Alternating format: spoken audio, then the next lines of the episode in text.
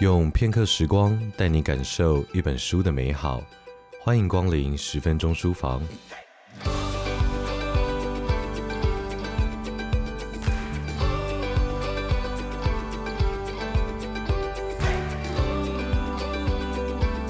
我们经常可以听到“最好的学习是要以学习者为中心”的这个说法。一个关心孩子学习情况的家长，往往也希望孩子能够找到一个以学习者为中心的环境，来帮助孩子点燃学习动机。那么，究竟有哪一些细节是我们可以去观察、去了解到一间教室它是否真的有在落实培养孩子的自主学习跟追根究底的精神呢？英文简称为 PBL，全名是 Project Based Learning 的专题式学习，或许就是其中一个答案。有着十五到二十年以上教学经验的三位美国资深教师，在专题式学习从小就能开始的这本书中，描绘出了一个以学习者为中心的教室。那么这间教室啊，究竟看起来像什么？听起来像什么？以及感觉起来像什么？三位资深的教师为我们描绘出了一个充满自主学习样貌的课堂风景。当我们走进一间以学习者为中心的教室，这间教室看起来会像什么样子呢？你可能会发现，孩子正在积极的参与调查，在教室里头自由的走动，也有可能在进行独立作业，或者是在和小组和伙伴一起工作。孩子们会利用各种素材，透过艺术、戏剧、科学、写作、数据或是图表来表达以及呈现自己的学习成果。他们在真实的生活情境中一同游戏，彼此互动与交流。老师则是有可能在带动讨论，或者在进行一对一的咨商，在支援实验，又或者是在监督关照不同的学习角落。教室空间的安排不仅反映出了老师对课堂运作的理念，也对于创造与维护教室的文化有着深远的影响。譬如，教室通常会使用具有弹性的座位安排。来配合不同学生的分组，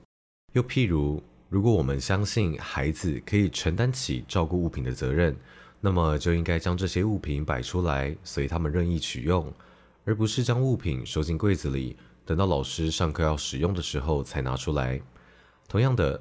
如果我们希望可以培养孩子们自主学习最有利于自己的学习方式，那么就应该为他们搭起基础的音架。并且提供孩子们弹性选择座位的机会。在这样子的学习环境中，我们可能会看见以下的教室元素：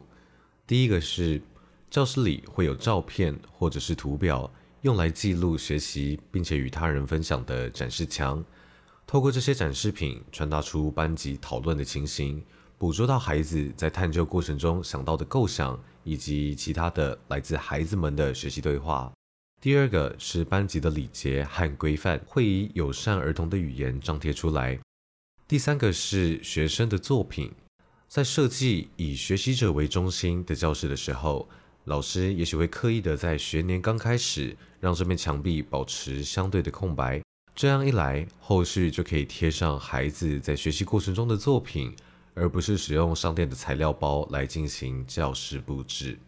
老师会仔细考量展示的东西。并且把环境当成第三位老师，有目的的选择图表、书籍和艺术作品，在建立审美观的同时，也反映出教室内不同孩子的背景还有文化。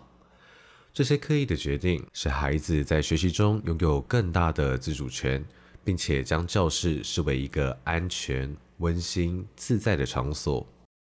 其次，当你踏入以学习者为中心的教室的时候，可能会听到什么声音呢？在理想的情况下，我们会听到孩子们在说话，他们可能在相互的辩论、探究、脑力激荡。在一个运用问题来帮助孩子自我学习的教室中，你不会在课堂结束的时候才听到“好的，大家有什么问题吗？”问题反而是被用来启动学习的。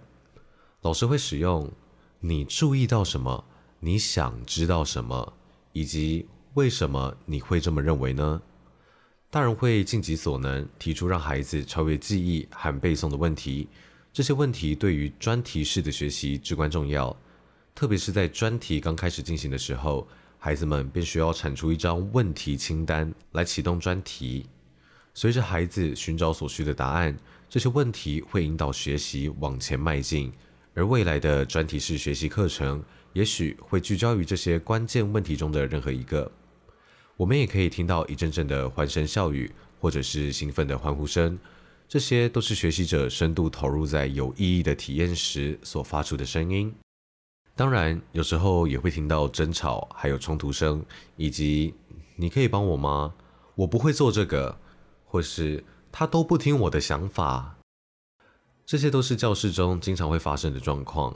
因为在以学习者为中心的教室里，学生们需要发挥高度的合作、参与，还有独立性。这可能是跟传统的以老师为中心的教室最为背道而驰的一点，但也是最重要的一点。学习并不一味的等同于保持安静，参与是学习更好的指标。参与有可能是安静的聚焦专注，但也可能并不是这样。最后，以学习者为中心的教室又会感觉起来像什么呢？无论是老师或者是学生，对于以学习者为中心的教室，都会产生一种喜悦的感觉。这种喜悦啊，是来自于每个人都参与一个学习的团体，在那里，他们受到重视、尊重，并且拥有归属感。学习的内容还有方法是有目的性的、真实的，而且与自身所处的文化相关。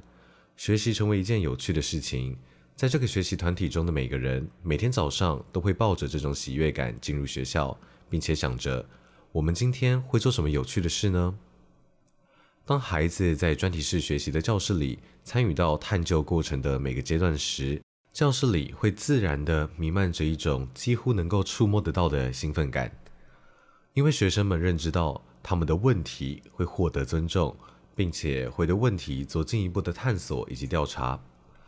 当孩子发现新的想法，并且找到问题的答案时，这种学习的兴奋感会持续的扩散。当所有美好的感觉混合在一起，就会为学习创造出嗡嗡作响的动力。有一个常见的错误认知是认为以学习者为中心的教室既混乱也不安全，但事实上，真正实践专题式教学的老师会把安全的概念扩大为确保学生表达自我时感到安全，希望他们承担创造性的风险，并且不怕犯错。这种安全感与冒险精神也同样适用于社交世界。因为孩子是透过学习来建立关系，来处理挑战。在以学习者为中心的教室里，老师会特别花时间在培养必要的社交与情绪能力，因为这些技能不仅跟孩子日后的学业学习密切相关，也跟学业学习的能力同等重要。孩子们必须学会彼此合作，才能够完成一个需要历时很久才能够有成果的专题。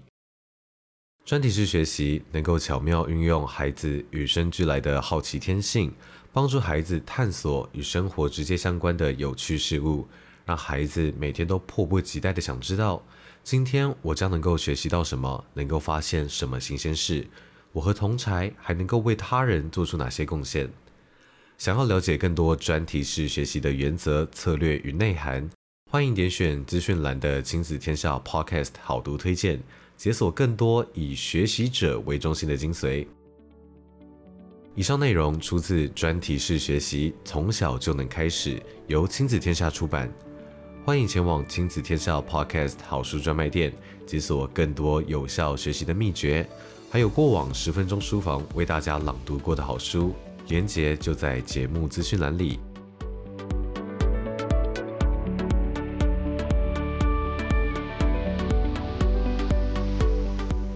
亲子天下 Podcast，周一到周六谈教育、聊生活，开启美好新关系。欢迎订阅收听